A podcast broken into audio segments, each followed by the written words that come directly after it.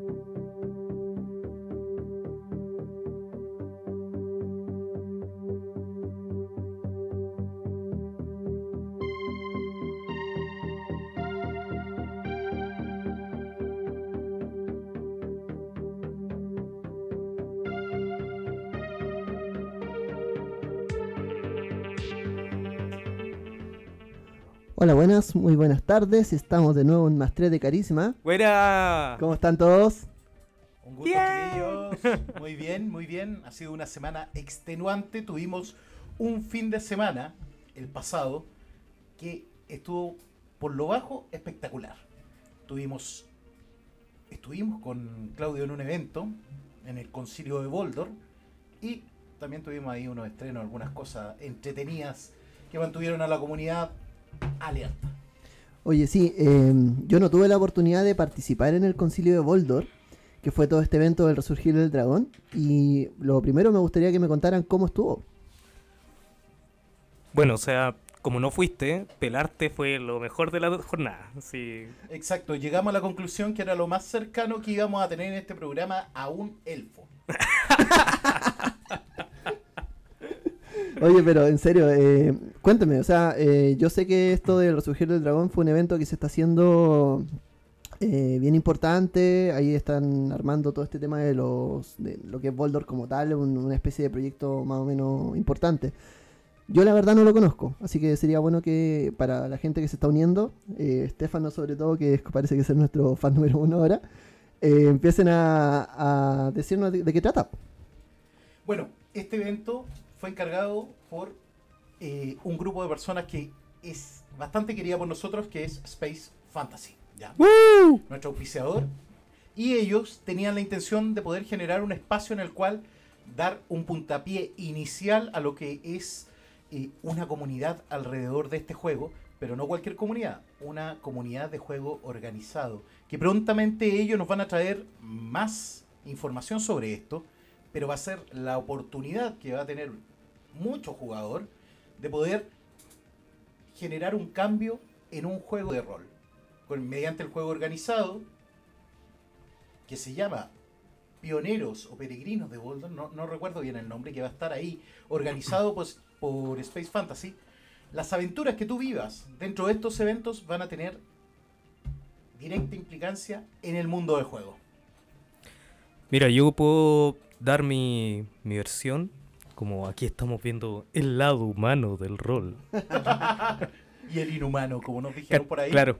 ¿Cachai? Que a mí me pasan la caja. Ya yo tengo la, la planilla y todo, me pasan la caja.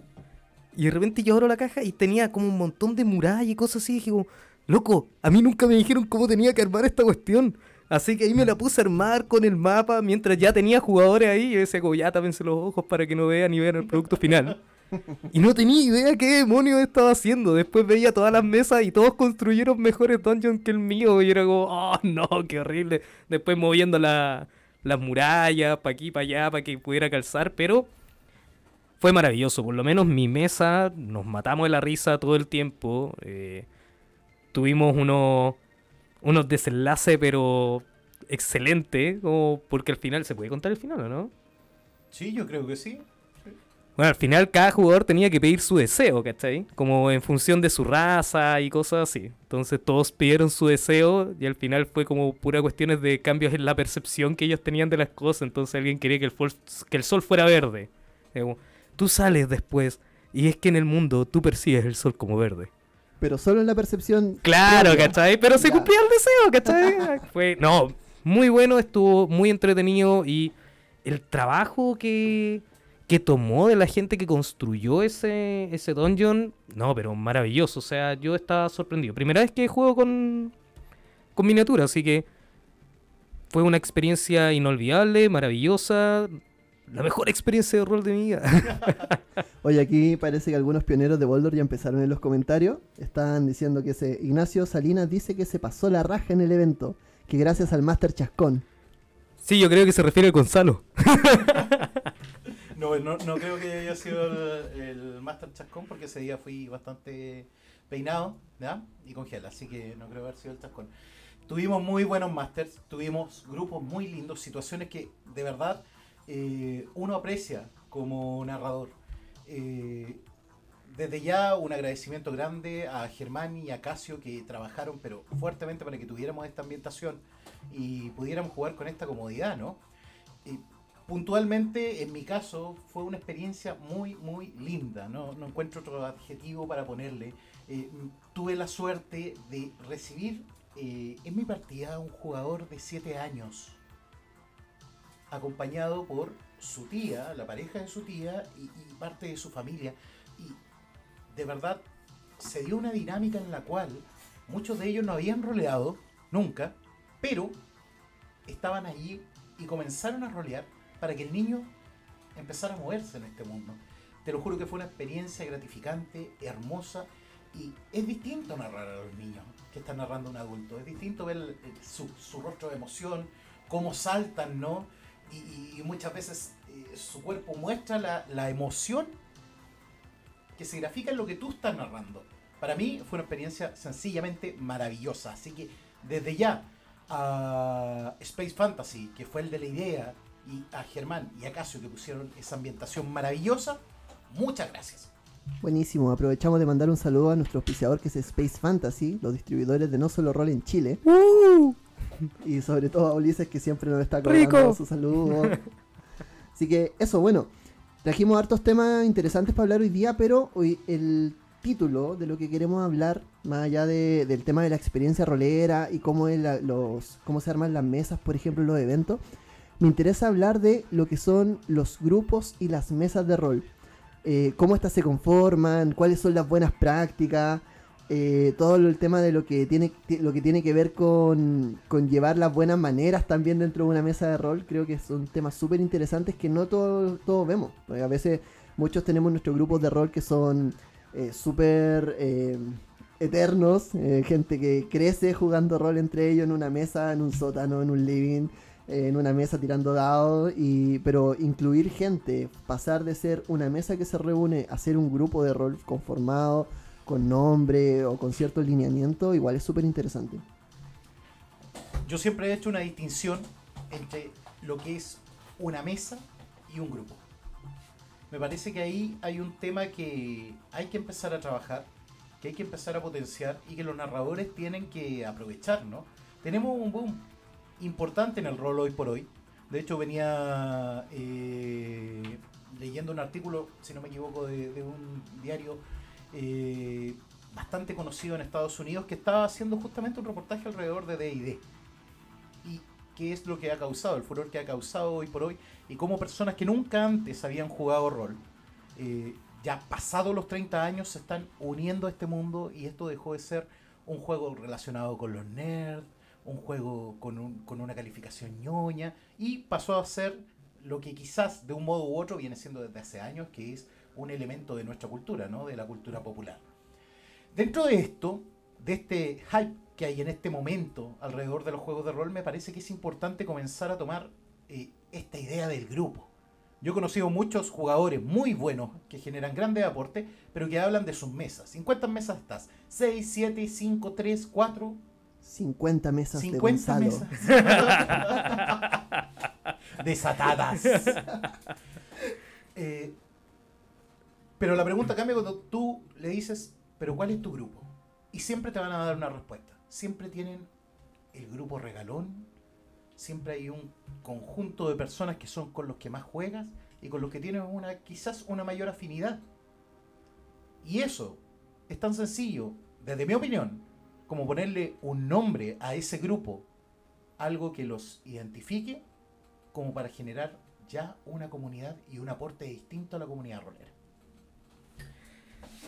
Bueno, mira, en función del... Me encanta este, es lo que tú dijiste, como que estamos viviendo en una época en el que el rol como que ha resurgido.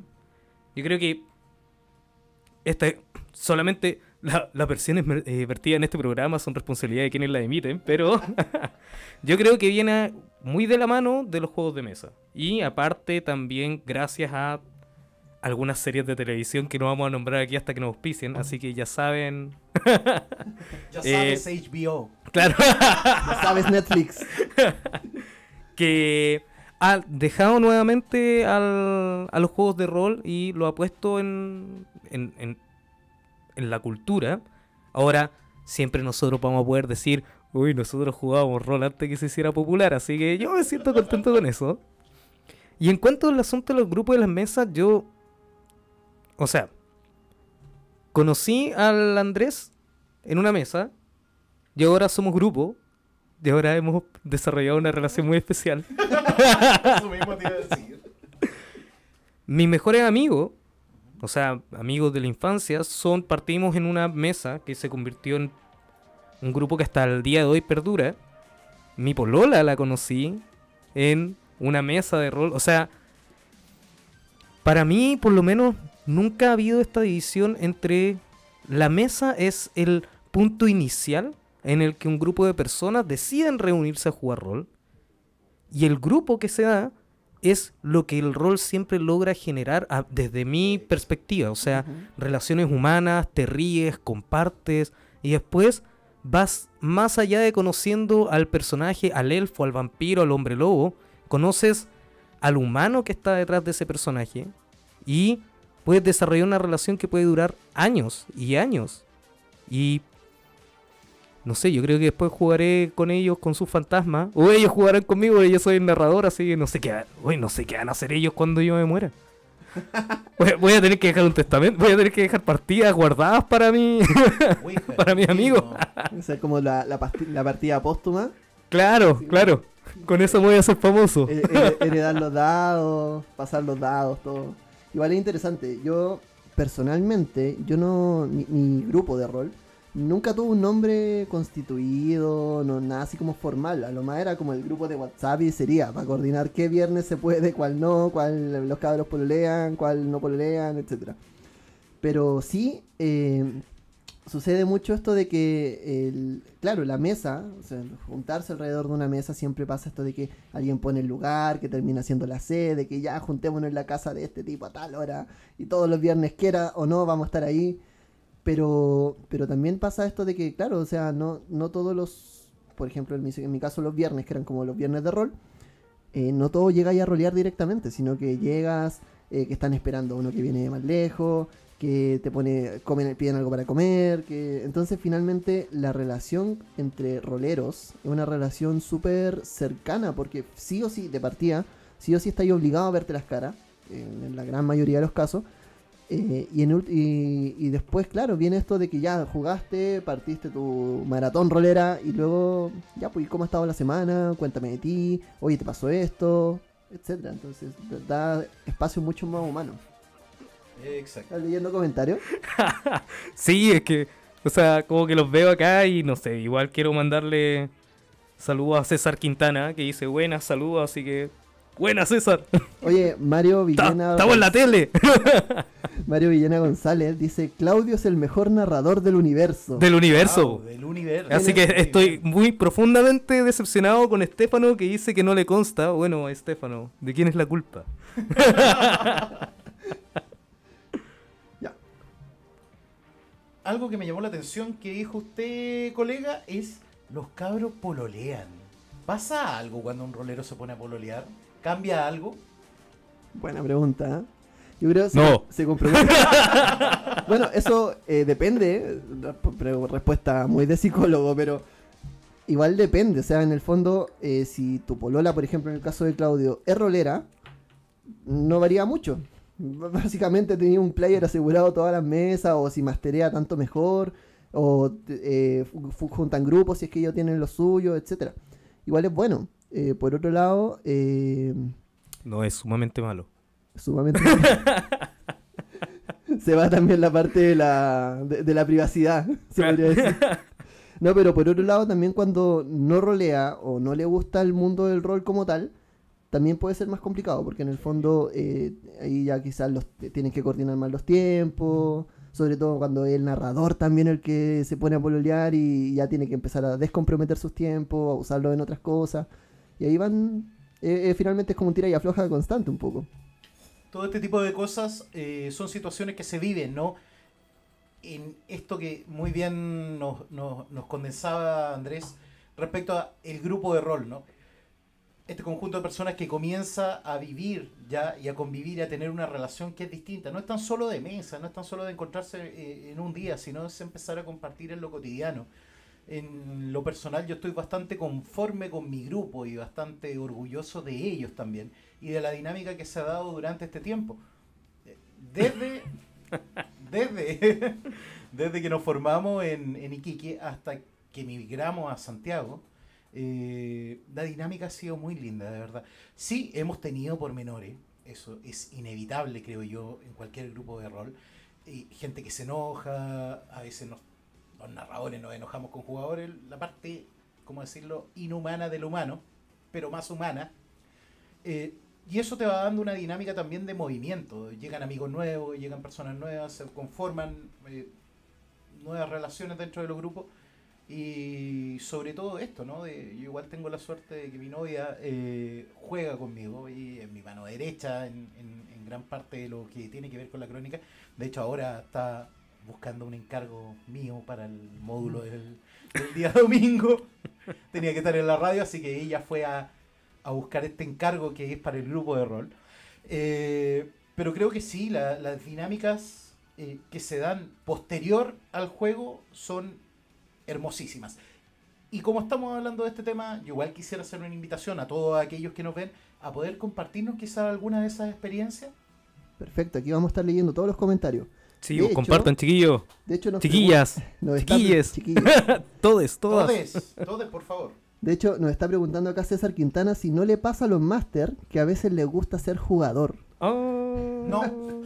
Mira, sí y no. La verdad es que en mi caso, eh, en mi caso como tal, eh, a mí me encanta narrar. Entonces siempre estoy que- pensando que la historia, que todo, y obviamente para eso tú no tienes que ser jugador.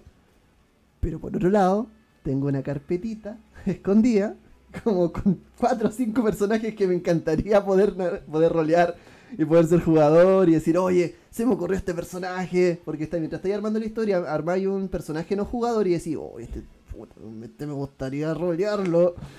Pero, pero sí, o sea, yo creo que hay un poco de ambivalencia respecto a eso. ¿A ustedes les pasa, como narradores, que quieren ahí saltar a la mesa y arreglar lo que están destruyendo sus jugadores? Mira, voy a ir por parte. Eh, sí, lo, lo que me pasa de repente es que cuando estáis jugando y estáis narrando, eh, de repente te, te pasa que sabes ciertas cosas o quieres que pasen ciertas cosas y ahí uno le gustaría tener su PNJ que estuviera como su personaje no jugador, que estuviera como guiando un poco las cosas, pero creo que me ha funcionado mucho mejor ahora. Deja, me aburro mucho más.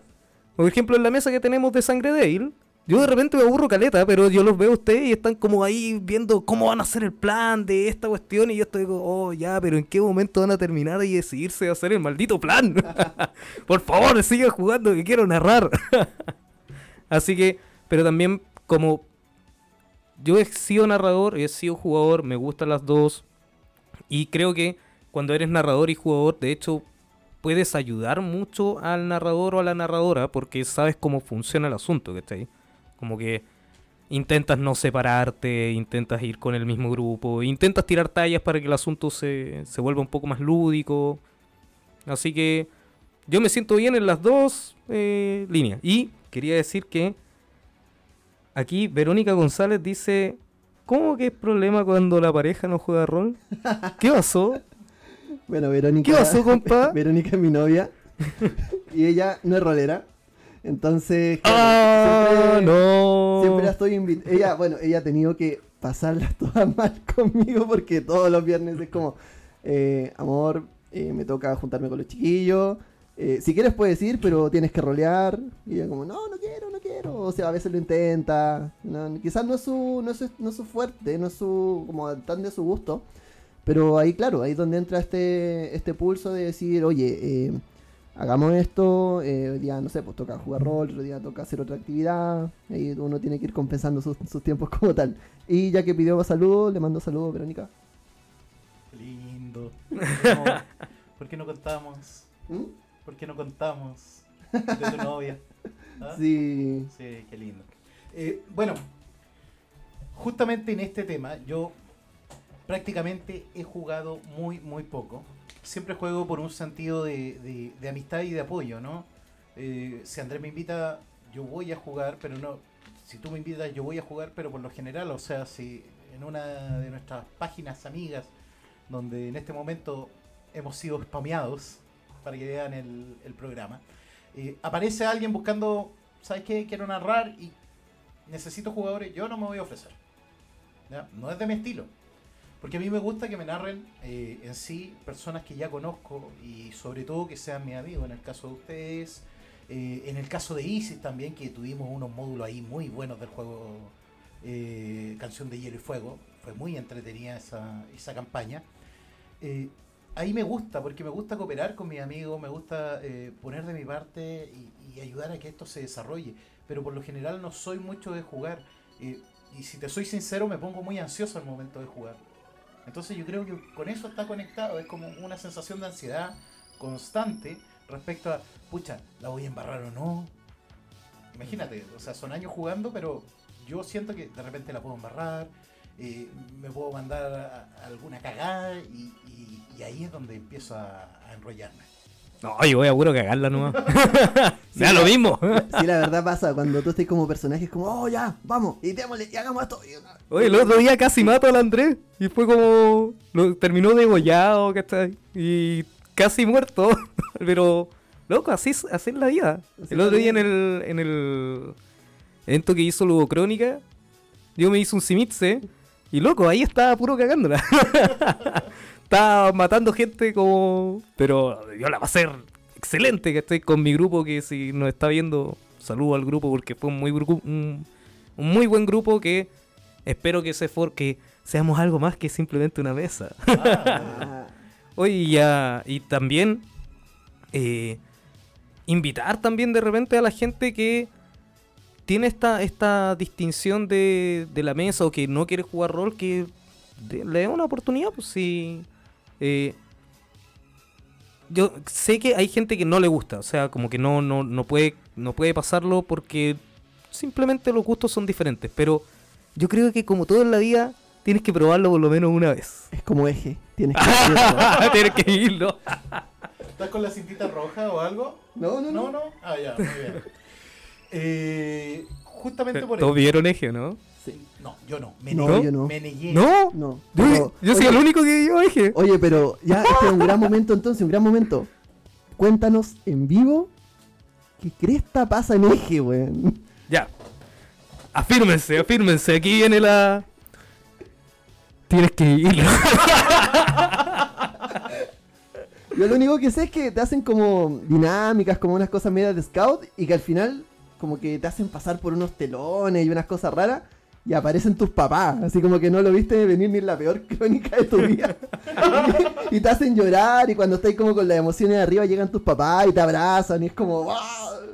¡Papá, Claro, y, te amo! y, y- Claro, y ahí Y vos 15 ca- años de cambié- negligencia pasan a la historia. claro, cambié ahí una semana y después volví a hacer exactamente el mismo. Y la semana anterior, papá, sí, ahora sí voy a limpiar la pieza. Oye, eh, a todo esto, César Quintana nos dice que esto tiene que ver con algo de lo que vamos a hablar hoy día. dice, eje es el Tinder de los cristianos, dice. Está buenísimo, buenísimo. Cre- Yo creía que ese era techo. También, no es el de los No, serrones. Oye, eh, César Quintana nos pregunta qué tipo de máster somos. Y eso está bueno porque es parte de lo que queremos hablar, tipos de narradores, tipos de jugadores. Eh, aquí también va a entrar de nuevo la- lo mismo que hablamos la semana pasada sobre los intensitos y toda esta cosa, que yo tengo una opinión muy discrepante con los intensitos. Pero nos pregunta primero qué tipo de máster somos. Y no sé, parto yo. Dale, pues intensito. Intensito. Sí, máster intensito. No.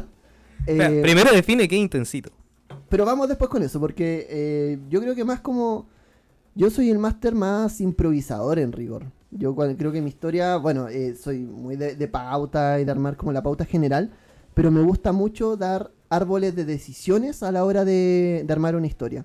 Creo que igual es un buen ejercicio cuando estás inventando una crónica, una sesión de juego, eh, dejar como por ejemplo ya, un, como por hacer como un mapa de eventos en rigor. Tú empezás ya, en este punto los jugadores se van a encontrar con X cosa. Los jugadores podrían elegir A, B o C y eso va a ir determinando ciertas acciones que pueden ir armando.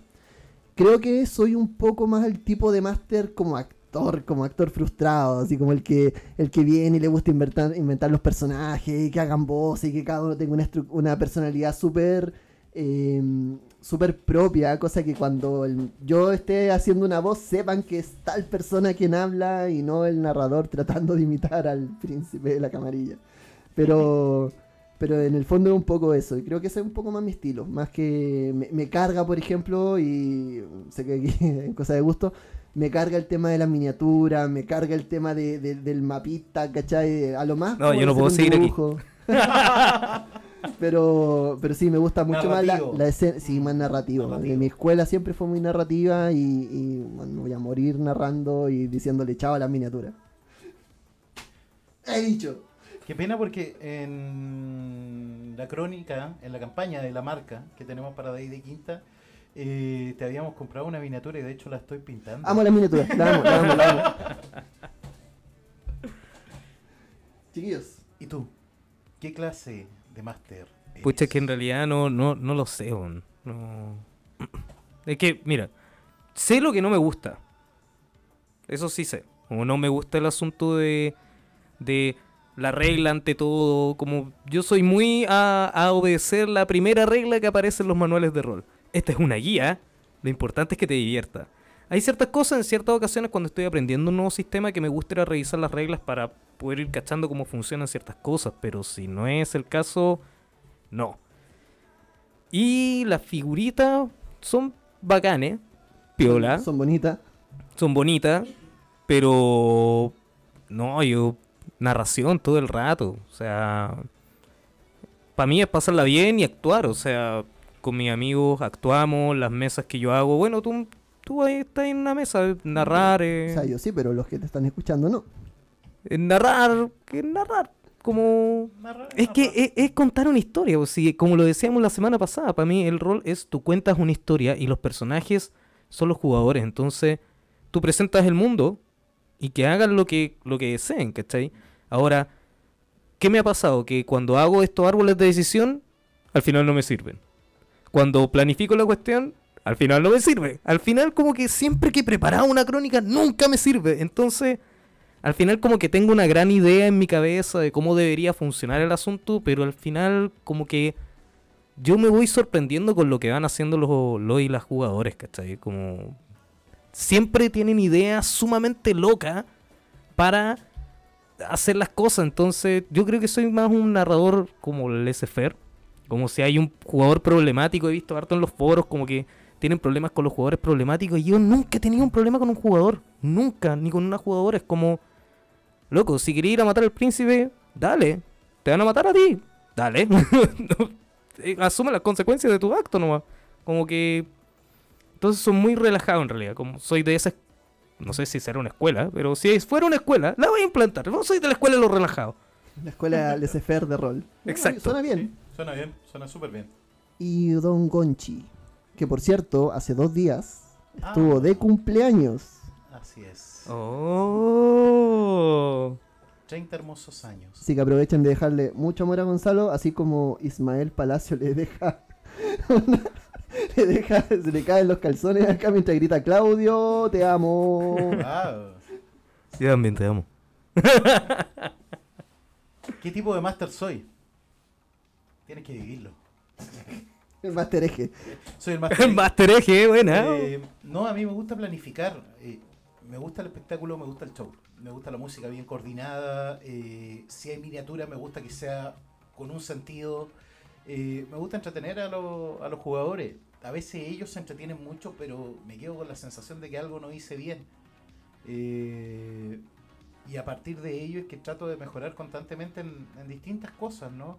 Eh, poner algún- algunos cliffhangers eh, que sean interesantes al final de la partida, tener ciertas ideas, ir, no sé, tomando un antecedente que te dio un jugador y vinculándolo con otra parte de la historia, con tal de que parezca que eso eh, toma una mayor profundidad. ¿ya? Eh, me gusta sobre todo el tipo de máster con el que yo me identifico que es, eh, bueno, vengo de la escuela, yo siempre lo he dicho así, vengo de la escuela de Calama porque mi, mi, mi máster estaba o es de Calama y él fue el que me enseñó. Y me enseñó este mismo estilo que yo he seguido hasta el día de hoy. Y a mí me gusta jugar para mis jugadores, me gusta que se entretengan, eh, me gusta la narrativa. Eh, no soy de manejar al 100% las reglas, pero me voy fijando, ¿no?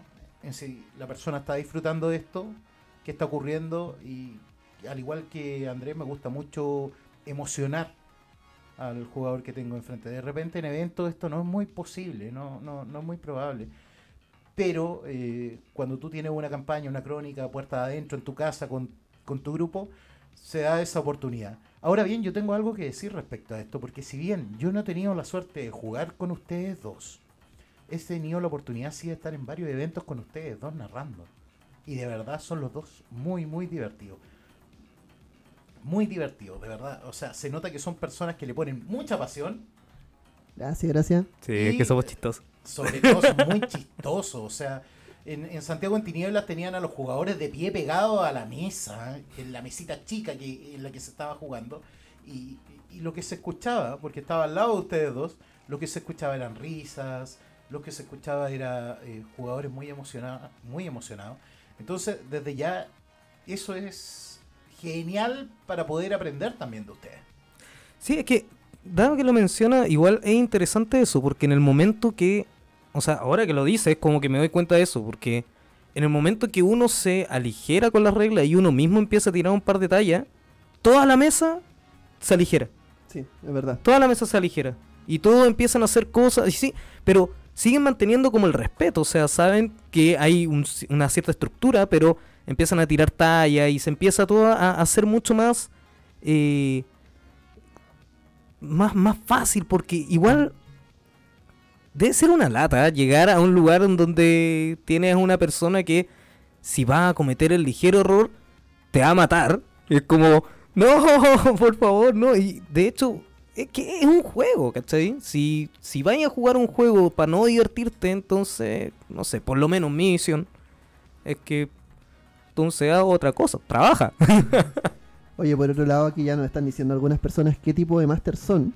Y aquí nos dice José Ollarse, dice, pues yo sería más orientado a la acción, a lo pulp, y aquel que necesite tener todo preparado para poder improvisar. No, menos eso es una escuela bien, bien buena pa- para poder empezar a masterear. Acá dice César Quintana, yo soy el máster que los mata a todos.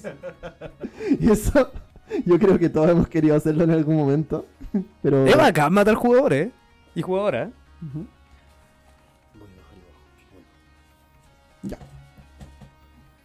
Eh, bueno, dice lo mismo, así el, el máster que los mata a todos.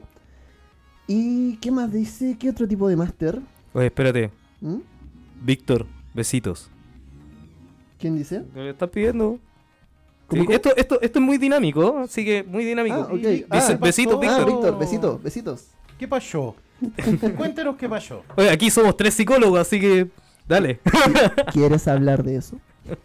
¿Y cómo te sientes con eso? Ya, mira. Aquí Javier Castro Palta nos dice, "So- yo soy máster de terror personal, así que soy de esos que, que te... Ah, perdón, que escribió como... Ah, que te pica problemas y cada decisión es una decisión moral, que al jugador le duela elegir, máster torturador mental. Ah, Máster torturador mental. Yo me quedo con la imagen eh, de ese máster en Santiago en Tinieblas entrando como una drag queen. ¿Verdad? y lo reconozco. Hay que tener perso para hacer eso y lo aplaudo desde ya. Sí, no, loco. Bueno, Grande para, falta. para los que no supieron, eh, Javier entró también vestido de drag queen al evento a, a narrar eh, ¿Demonio fue? Demonio, sí. Demonio. Demonio. Y, Oye, me mandó una de las mejores historias que he leído Sí. para la página de World of Darkness. No, y bueno, la rompió, la rompió, así que desde ya toda nuestra admiración, Javier. Ojalá tenerte algún día acompañándonos acá, porque de verdad, súper, súper bien toda la, la inspiración que diste. O sea, mientras nos sigas siguiendo y viendo el programa, porque si no, no. No, Eso sí. exacto. Oye, ¿y tipos de jugadores? Oye, pero espera, espera, antes que pasemos a ¿Por los qué? tipos de jugadores, eh, veamos también lo- los tipos de máster que no entraron en la categoría. ¿Hay El máster, más? el máster que vino solo a contar su historia. Hay Oh. hay narra- Yo he visto narradores también en eventos que pareciera que fuera como, como que la tierra es plana en los bordes y si te vaya a salir de donde él está narrando, te vaya que tu personaje se va a caer y va a caer. Porque como que no existe nada más. Y, claro, ahí cero, cero, cero posibilidad de poder improvisar, por ejemplo, cero posibilidad de intervenir tú. Y finalmente, ¿qué es lo que pasa? Que siento que con esos, en esos narradores, el jugador tiene cero inferencia en la historia. Nada, absolutamente nada de peso el que tu personaje esté ahí o no esté. Pero que eso es como.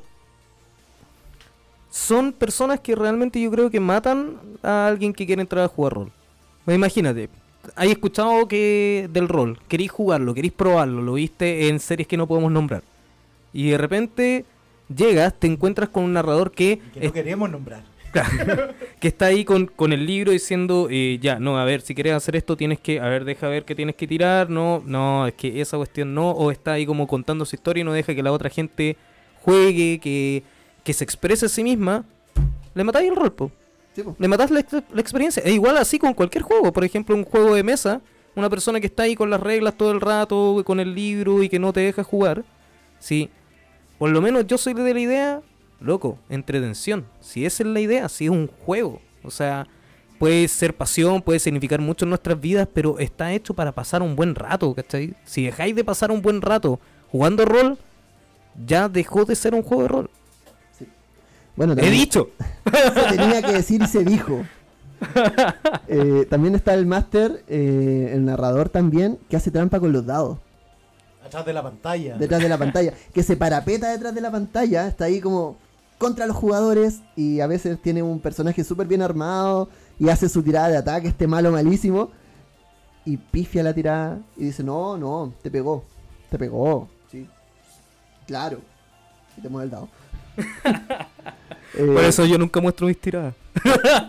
Igual es heavy porque en el fondo, eh, no sé qué opinan ustedes respecto a falsear tirada. Yo creo que bajo ningún concepto, cuando la tirada es interesante, no debería falsearse. Pero sí puede ocurrir que, que los dados te traicionan, como, como narrador también. Que tú tengas un malo pensado, que no sé, justo un encuentro muy temprano con el jefe final y el jefe va a atacarte y pifia y es terrible.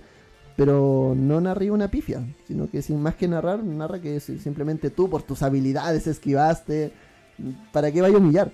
Pero falsear las tiradas es re complejo, creo yo. Hay algo que a mí me molesta bastante, ya que esta clásica salida de mátalo con un meteorito, no sé si a ustedes les ha pasado, o aparece el dado, el dedo del máster y mata a un personaje. Eso creo igual que mata la experiencia, aburre a la gente y, va más allá de la linealidad, ¿no? Eh, me tomaba ahí del, amigo que nos dice, soy el máster que mata a todos. Me acuerdo hace como 20 años que apareció un tipo que decía, soy el máster más sanguinario de Quique, el máster que los mata a todos. Y firmaba todas las publicaciones que él hacía como el máster más sanguinario. Bueno, el partido no era máster porque era narrador de vampiro y nunca había jugado de ID, por lo tanto no caía en la categoría de máster. Era un Oh. narrador, ¿ya? Justo el cocoro. Y por otro lado, y por otro lado, ¿qué ganas con eso? O sea, si vas a matar a un jugador, mátalo de una manera en que de verdad eh, tenga sentido. Se sienta que para él es un momento importante, ¿no? Eh, no sencillamente porque no hiciste lo que yo quise, voy y te mato. O sea, eso me parece que es un poquito muy abusivo. Y acá también donde se da cierta dinámica desde la figura del máster que tiende a abusar del poder que tiene. Como uno de los chicos nos decía, ¿no? Este máster que se sabe todas las reglas y te las hace aplicar pero al revés y al derecho. Que muchas veces la regla está por encima de la diversión de los jugadores. Y eso también es una conducta súper abusiva. Sí, o sea, eh, yo creo que el tema de las reglas tiene que ver, claro, eh, cuando hay conflictos entre jugadores, por ejemplo, uno quiere hacer una acción y el otro la quiere impedir, hay una fuerza contraria, sí es bueno aplicar las reglas porque le dan un estatus más como justo. Pero claro, las reglas por sobre la diversión igual no tienen ningún sentido. Yo creo que por el contrario acá, del máster este cabrón que quiere matar siempre a los jugadores y hace bajar su dedo y aplasta al- al- a los pobres jugadores, José Ollarse nos dice que también está el máster conocido como el máster mamá. Aquel máster Mm. conocido por darle todo lo que quieren a sus jugadores y que, está, y que pasa consintiéndolos. Y yo creo que efectivamente hay muchos máster que son como estos que te agarran de la manito y te llevan así por la crónica y vamos paseando por este mundo de tinieblas tan bonito. Pero también es una actitud muy de, de máster primerizo. Quizás tiene que ver con este máster que está empezando a narrar, de que quizás no quería, está empezando a armar su propia historia y, y que, y- y darle un poco lo que quiera a los jugadores eh, es parte de, de, de- de él sentirse valorado, de sentirse reforzado a sí mismo como un narrador. Creo que igual eh, va, un- va un poco por ahí. Yo me acuerdo que cuando chico estaba, nos narraba un, un máster nuevo también. Y creo que como en cuatro sesiones, éramos vampiros, con cuatro sesiones llegamos a quinta generación a punta de hablar porque nos ponía los nos ponía los matusalenes como capa al frente. Entonces, y ya quería una espada, sí, toma la espada, quería un auto, toma, y tenía un auto. Y es como, claro, lo pasáis súper bien. Pero no tiene mucho sentido después cuando tú quieres instaurar un mundo real. Es que ahí discrepo un poco. Porque tú puedes. Oh. Y bastante. el concepto del Master Mamá. Porque tú puedes darle todo lo que quieras a tus jugadores. Todo lo que ellos busquen. La gracia es el cómo. ¿Cuál es la ruta para llegar hasta allá? ¿Cómo vaya a narrar esa historia? Vaya a llegar a quinta. Perfecto, vaya a llegar a quinta generación como vampiro. Es decir, vas a cometer una diablería y que va a llegar hasta ese punto. Pero ¿cuál fue el recorrido de ese personaje? Y una cosa más, que yo creo que a muchas personas, cuando hacen este, esta definición del Master Mamá, viendo el trabajo de un narrador una vez, es ¿y cuál es la consecuencia? Te doy Claro. el artefacto mágico más poderoso que existe en la Tierra Media. Te doy el anillo único. Ok. Ahí tienes el poder que querías. ¿Qué haces con eso? Claro, el tema es la, la consecuencia en torno a- Gobernarlos a todos, porque. Claro, El tema es la consecuencia. En el fondo, por ejemplo, en juegos como Vampiro, donde tienes que estar constantemente lidiando con la consecuencia, desde lo que se basa el horror personal, eh, el tenerlo todo, tener todo el poder, implica a la vez dejarlo todo lo que no te hacía acceder al poder, que en este caso se traduce a la humanidad. Y ahí cuando, claro, puede ser que también es, es otro tipo, no sé si un tipo de máster, pero un tipo de narración que a mí yo estoy un poco en contra, que es como esta narración muy anime, como esta narración shonen. Sé que estoy en Radio Power y me van a odiar un poco, pero eh, me, me, Andrés, Estamos- retírate. Estamos, estamos aquí para eso. O sea, Me- si me no te odian. me choca un poco esa, esa narración de personaje tipo anime, porque en el fondo es la narración de, el, de la recompensa gratuita. De, que tu personaje de por sí siempre es el protagonista, siempre es el más poderoso, siempre va a salir adelante. Y, claro, puede que efectivamente estamos hablando en historias de rol de protagonistas de, de las mismas cosas que quiere narrar el máster. Pero sí sacando de por sí toda la consecuencia. Y la consecuencia, sobre todo cuando hablamos de horror personal, probablemente también en Cthulhu y en otros juegos como D&D también, eh, es la clave de todo. Tú puedes acceder a todo, pero ¿qué estás dispuesto a dar de ti para obtenerlo? O sea, aquí eh, Palta dice: Yo le doy el arma más poderosa, pero necesita el sacrificio, el alma de un compañero. ¿Ves? Ahí tenés. Ahí tenía algo, una buena idea. ejemplo. O sea, mira, por lo menos como yo juego harto vampiro y narro harto vampiro, en realidad darle todo lo que quieren a los personajes es también es una maldición porque en el fondo tienen que mantenerlo. Le puedes dar el arma, el arma más poderosa, pero después van a venir a otra gente a buscar esa arma más poderosa. Entonces, ¿cómo, te- cómo la defiendes, cachai?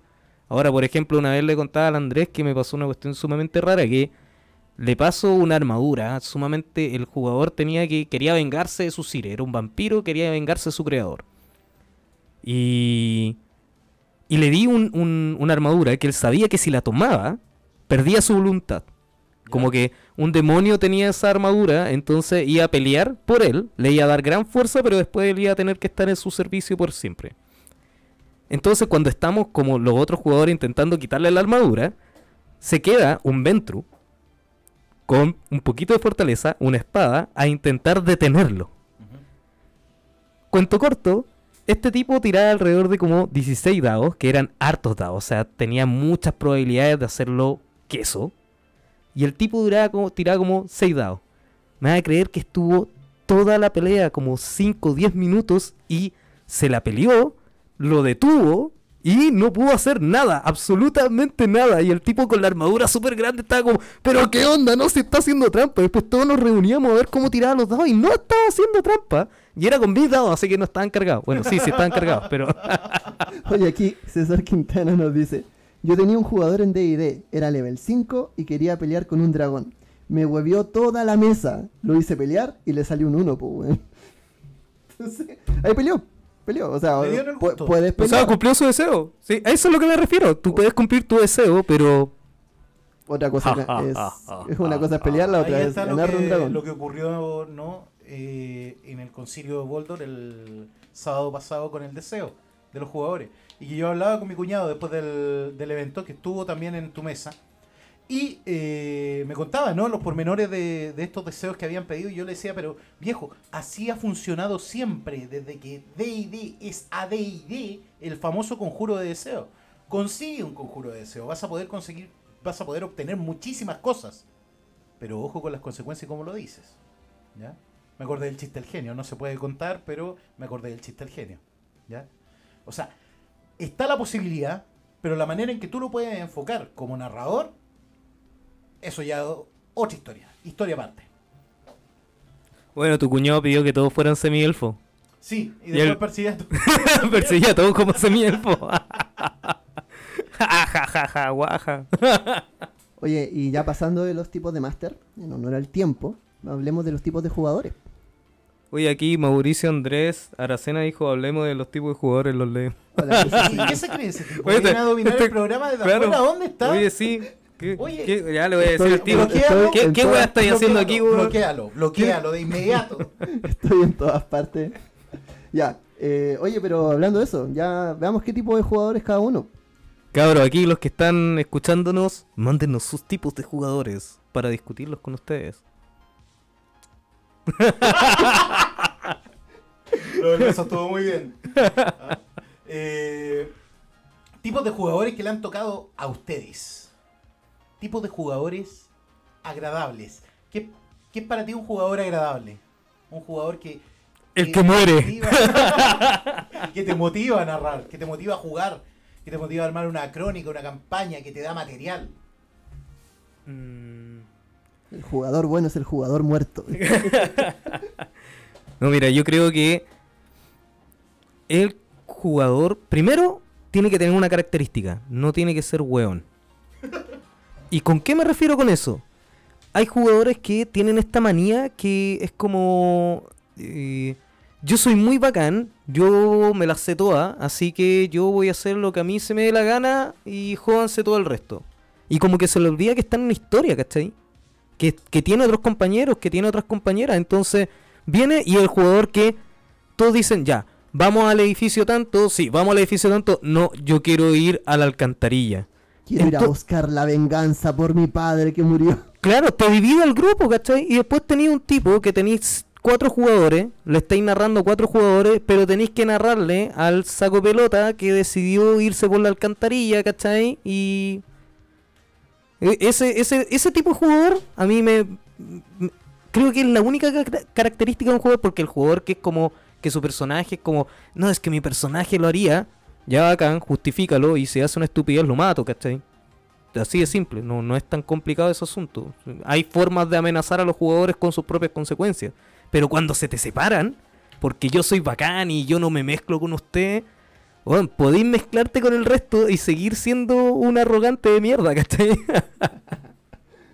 Oye, aquí ya empezaron a gente, ¿Ya empezaron todos a hablar de, su, de los tipos de jugador. Acá sale Stefano Piaggio, dice el que no rolea. Que sí, efectivamente Ah, siempre hay algún jugador que no rolea porque eh, es más tímido, etcétera Y lo bueno también es motivarlo. No siento tan- tampoco algo No como hay que tan matarlo de de buena primera. Exactamente. Eh, pero por ejemplo acá dice, soy el jugador que intenta resolver las problemáticas sin violencia física. Víctor Lautaro. Me han dicho que mis PJ son todos similares, sexys como yo. Ah, Se pegó una carrilada aquí, Víctor. bueno, ese tipo de jugadores son los que no... Está el que se sabe de memoria los libros y también dicen que está el jugador que se sabe las reglas y corrige al máster. Uh. Ese jugador, ese jugador uno le tiene tanta bronca. ¡Weón! Sí, ese era el peor, ese era el peor, weón. El otro me importa un pico, weón. Ese sí el peor. Ese cuando tú decís, no, bueno, hicimos tal acción. No, porque en el libro de la línea de sangre dice que... Y es como, chuta, eh, pero, pero aquí no, po. No, y es peor, el que hace eso y nunca ha narrado en su vida. Ya, eso ya fue más personal. parece que tenía un tema ahí. Sí. No, no, no, no, no, es que en, en Tuviste una experiencia. no, no, en general como, ¿Ya? como, como regla principal de mi vida, tengo un problema con la gente que se cree y anda hablando más de lo que sabe, ¿cachai? Ya. Eh, Gente muy inteligente, pero muy inteligente, pero que se cree que es más inteligente que tú y no lo es, ¿cachai? Entonces, si eres más inteligente que yo, bacán, pucha, mala cueva, ¿cachai? Mala cueva para mí. Pero si no lo eres y te haces como que lo eres, y generalmente ese es un tipo de como de perfil, ¿cachai? Como una personalidad en particular y que la trasladan al rol. Claro. Y es, pero apestoso, porque no podéis, no podéis tú narrar tranquilo y los, los otros o las otras jugadores no pueden jugar tranquilo tampoco. Entonces te caga toda la mesa, ¿cachai? Yo no sé si le ha pasado, pero de repente ¡Jódanse! yo he tenido jugadores que se saben tan bien la regla, a veces mejor que uno en algunas cosas. Y es como viene un jugador y quiere hacer X acción y de repente empieza, eh, ya, pero puedo hacerlo. Y la gente no mira al máster, mira al otro jugador. Así como esperando la venia de él. Así como, sí, máster, puedes decirle que sí. Saludos, Juanma. O sea, a mí me pasó cuando estábamos jugando D&D en, en Chop and Roll. Yo, pero ahí fue piola, ¿cachai? Porque yo dije, miren, yo no cacho mucho de D&D quinta, me sé como lo básico. Eh, si alguno acá sabe mejor, loco, corríjame, ¿cachai? Y había un tipo que sabía mucho más de D&D quinta que yo. Y le, le preguntaban a él, pero no, no había problema, ¿cachai? Porque no había una lucha de ego. El tipo como que Exacto. él ayudaba y me ayudaba a mí y yo me podía dedicar a narrar más simplemente, ¿cachai? Porque igual, eh, si es que tenía otro que se sabe la regla mejor que tú, aprovechalo, ¿cachai? Sí. Loco, esto no son luchas de ego. Aunque a pesar de que generalmente termina siendo lucha de ego. Coincido mucho contigo en, en estos dos perfiles que nombramos, ¿no? El que no rolea, el que está ahí para corregir y, y realmente se vuelve intolerable. No te deja hacer tu pega, está tratando de demostrar soy más inteligente, leí más que tú o tengo más conocimiento de esto y finalmente no dejáis la historia avanzar. O sea, perfecto, te luciste, hiciste tu show, ahí estás. ¿Cuál es la consecuencia? ¿Eres más querido ahora por tus compañeros?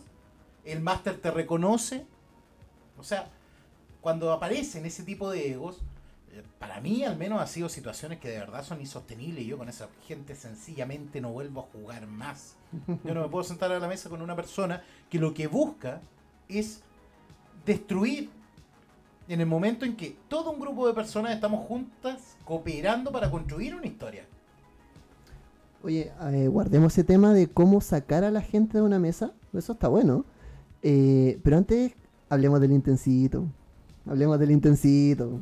O sea, yo te dije que tenías que definirlo. Para aquí todos los que no sé. Yo no sé. ¿Qué nos quiero esperar qué? ahora casi hasta el final para hablar del intensito. Yo es que el intensito, el intensito, bueno, es como súper término de rolero viejo, que es como dice, el intensito es aquel que vino a ser el jugador o el protagonista de su propia historia, sin importarle el resto de la party, el resto del grupo y nada. Y normalmente los trasfondos tienen que ver con eh, yo soy el último de mi especie, que eh, una raza maldita vino y mató a mi familia y a mis padres y ahora busco venganza por todo el continente. Tengo nivel 1, pero he matado tres dragones y ahora vengo a cazar recompensas solamente esta taberna. Y la, y la una especie de accesorio que acompaña al intercito durante toda la historia. Que baja, man. Y, y ¿sabéis qué? Es paja, pero yo siento que el Intensito es el personaje que mejor lo pasa en, todo el- en toda la mesa de juego, en todo el grupo de juego. Porque en el fondo una persona que viene y se cree el cuento y lo disfruta y se armó un trasfondo de 30 páginas y, y quizás no lo van a ocupar. Quizás jamás nadie le se leyó completamente. Tiene más línea en el trasfondo que en el currículum. Pero en el fondo, eh, esa persona vino a pasarlo bien. Y vino y se está esforzando y es un esfuerzo súper activo. Ojalá haya más intensito, ojalá se regulen en su momento y ahí del labor del máster regularlo. Pero ojalá haya más intensito en las mesas. O sea, para mí eh, me encanta narrar cuando hay personajes intensitos que vienen y todos son el último de su especie. Que en el fondo tú, tú pegas darle algo común por lo que luchar. Te olvidáis de repente de los objetivos personales, te dan trama para poder profundizar después. Pero en un momento dejarlo ahí, dejarlo ahí y encaminarlo. Creo que es la mejor que voy a hacer. Oye, no. Mm, Sí, es que, como te decía, excepto el jugador que tiene el ego gigante y que se sabe todas las reglas, como... no, no tengo problema con los intensitos. Pero aquí quería, por ejemplo, Ignacio Salinas dice: el que se jura malo y le roba y, o pega a los compañeros. El que está ahí en el calabozo, está oculto, y ah, le voy a pegar los coches por la espalda. ¿Y por qué? Porque es lo que mi Por- personaje haría. O Estefano que dice el puto actor frustrado que quiere hacer todo. Oh. Oh. Oye, y ojo que Estefano eh, narra un toreador bastante histriónico y le sale muy bien y él sí es un actor frustrado. Oye, quiero tomar el tema... Aquí de está que- tu, mar- nu- tu máster, tu narrador, pues Estefano. eh, quiero hablar de este tema. Cuando hay que echar a un jugador de la mesa, ¿le ha tocado tener que echar a un jugador? Siempre, Siempre. siempre. Ouch. Sí, siempre. Eh, sí, es una, es una situación en la cual me he visto involucrado en muchas oportunidades y por lo general tiene que ver con temas personales. Eh, cosas que, por ejemplo, eh, no debieran pasar, discusiones o similares y, pucha, en ese sentido creo yo que es bastante ingrata la labor muchas veces del narrador, que es el que, o, o cuando ya hay un máster, así que es el que, que siempre está narrando, eh, que pocas veces deja detrás de la pantalla, así como nos contaba Andrés que le, le pasó a él en, en su historia rolera. Muchas veces ese es el designado como para decirle, ¿sabes qué? El grupo ya no quiere seguir o ya no sigue dentro del grupo. Claro. Y me parece que sí, es una, una situación sumamente desagradable, pero necesaria. Porque si quieres mantener un ambiente rico, un ambiente que se disfrute dentro de tu grupo, eh, si hay algún elemento que, que está generando ruido o que no le está haciendo bien al resto de los jugadores, pucha, hay que separarlo nomás. Pero hay forma y forma. Nosotros teníamos una forma en lo- a principios del 2000 que era súper entretenida, que era el hecho de que te regalábamos una fotocopia del manual del jugador, una fotocopia del manual del máster y un jueguito de dados. Y te decíamos, estás listo para iniciar tu propio grupo. Toma, Sé libre. sé libre, te liberamos. Oye, aquí, acá, aquí acaban de decir, oye, a mí me... Re... José Ollarse dice, Gonzalo, tú me regalaste un manual. No, no dijo eso, no dijo eso. ah, Víctor, no te vamos a sacar. No, José ha visto la- los dramas de mi, de mi grupo desde siempre, hace 20 años. Y sí, yo tengo, tengo un grupo que es bastante dramático y polémico con sus decisiones. Perfecto. Oigan, eh, bueno, otro motivo yo también por lo que he tenido que sacar jugadores, claro, primero es por romper la sinergia en la mesa, que esto de que el, jugador que siempre está en contra, que en el fondo no está disfrutando la historia y, y creo que igual de repente más allá de echar al jugador, decirle, oye, ¿sabéis que estamos jugando a esto, estamos jugando a esta historia, ¿quieres seguir jugándola o estás acá porque hay que venir los viernes y es tu única fuente de rol? Porque hay más. Y en el fondo cuando el jugador dice, oye, a veces pasa que dice, no, y sabéis que tenéis razón, quizás no quiero jugar esto, quizás no quiero jugar esta historia, quizás no quiero jugar con estos personajes, quizás no quiero jugar este juego como tal, y parten. Y ahí son libres, no les damos fotocopias del manual, porque fotocopiar es malo. Pero, Estamos Pero hablando del no- 2000, no sí. teníamos ni siquiera una tienda en la ciudad. no, pero ahí no les damos, eh, bueno, no les damos copia ni nada, pero sí incentivar a la gente que ya, bueno, ahora estás listo, ve, sé libre, cuenta tu propia historia, y está bastante bueno. Yo creo que otro motivo por el cual he visto que han echado jugadores es porque rompen los manuales de los masters. Como que típico que se compró el manual nuevo, reluciente. Ahí no me metí en eso. Y es como, ¡oh, qué lindo! Deja verlo. Y lo toman y. Hoja menos. Hoja rota.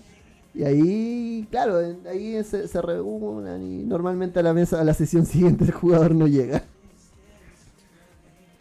Yo nunca he echado un jugador de o jugadora de mi mesa, pero creo que sí lo haría si me rompe el manual. Viste, tú exhalas amor. Sí. Tú exhalas amor y simpatía. Chicos, vamos a ver los últimos comentarios. Nicolás Moya nos dice, yo una vez estuve tan incómodo que más que divertirme la pasaba pésimo, así que me fui y empecé mi propio grupo de juegos de azar y mujerzuelas, pero no me sacaron. Claro, a mí nadie me saca. No te pueden sacar si te vas de la partida. Es un buen punto también. Chicos, estamos llegando al final del programa, Ah. así que es hora de despedirnos. ¿Tenemos evento rolero esta, esta, en esta siguiente semana? Eh, no, Hasta ahora no hay tenemos nada. ningún evento, pero sí tenemos una sorpresa para el próximo programa. Tenemos un invitado especial, así que ya estén atentos la próxima semana para poder escucharnos. Y ahora empezamos a cerrar el programa. Le damos un saludo cordial a todos ustedes y también a nuestro sponsor que es Space Fantasy, nuevamente el distribuidor de No Solo Rol en Chile. Y esto fue otra jornada de Maestría de Carisma. Lo esperamos la próxima semana. ¿Alguien se quiere despedir? Disfruten este fin de semana, descansen mucho. Si va a sonar redundante, pero si van a conducir, no beban y rolea.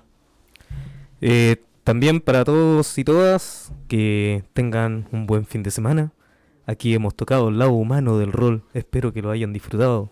Y quería hacer un saludo porque me dijeron, oye, ahora que eres famoso, saluda a los Pullens. Y no, voy a saludar a algún grupo de amigos, así que... Recuerden, Y a Space Fantasy, Ulises, para ti. hashtag felices con Ulises. Eh, chicos, recuerden que este fin de semana están dando Ben Hur y están dando Jesucristo Superstar en la tele para que no se lo pierdan. Jesús de Nazaret también. Y eso, los dejamos invitados para la próxima semana. Estén atentos y, Yo nunca he visto a Jesús de Nazaret. y chao, cuídense, que estén muy bien. Chao, Chao. chicos, un abrazo.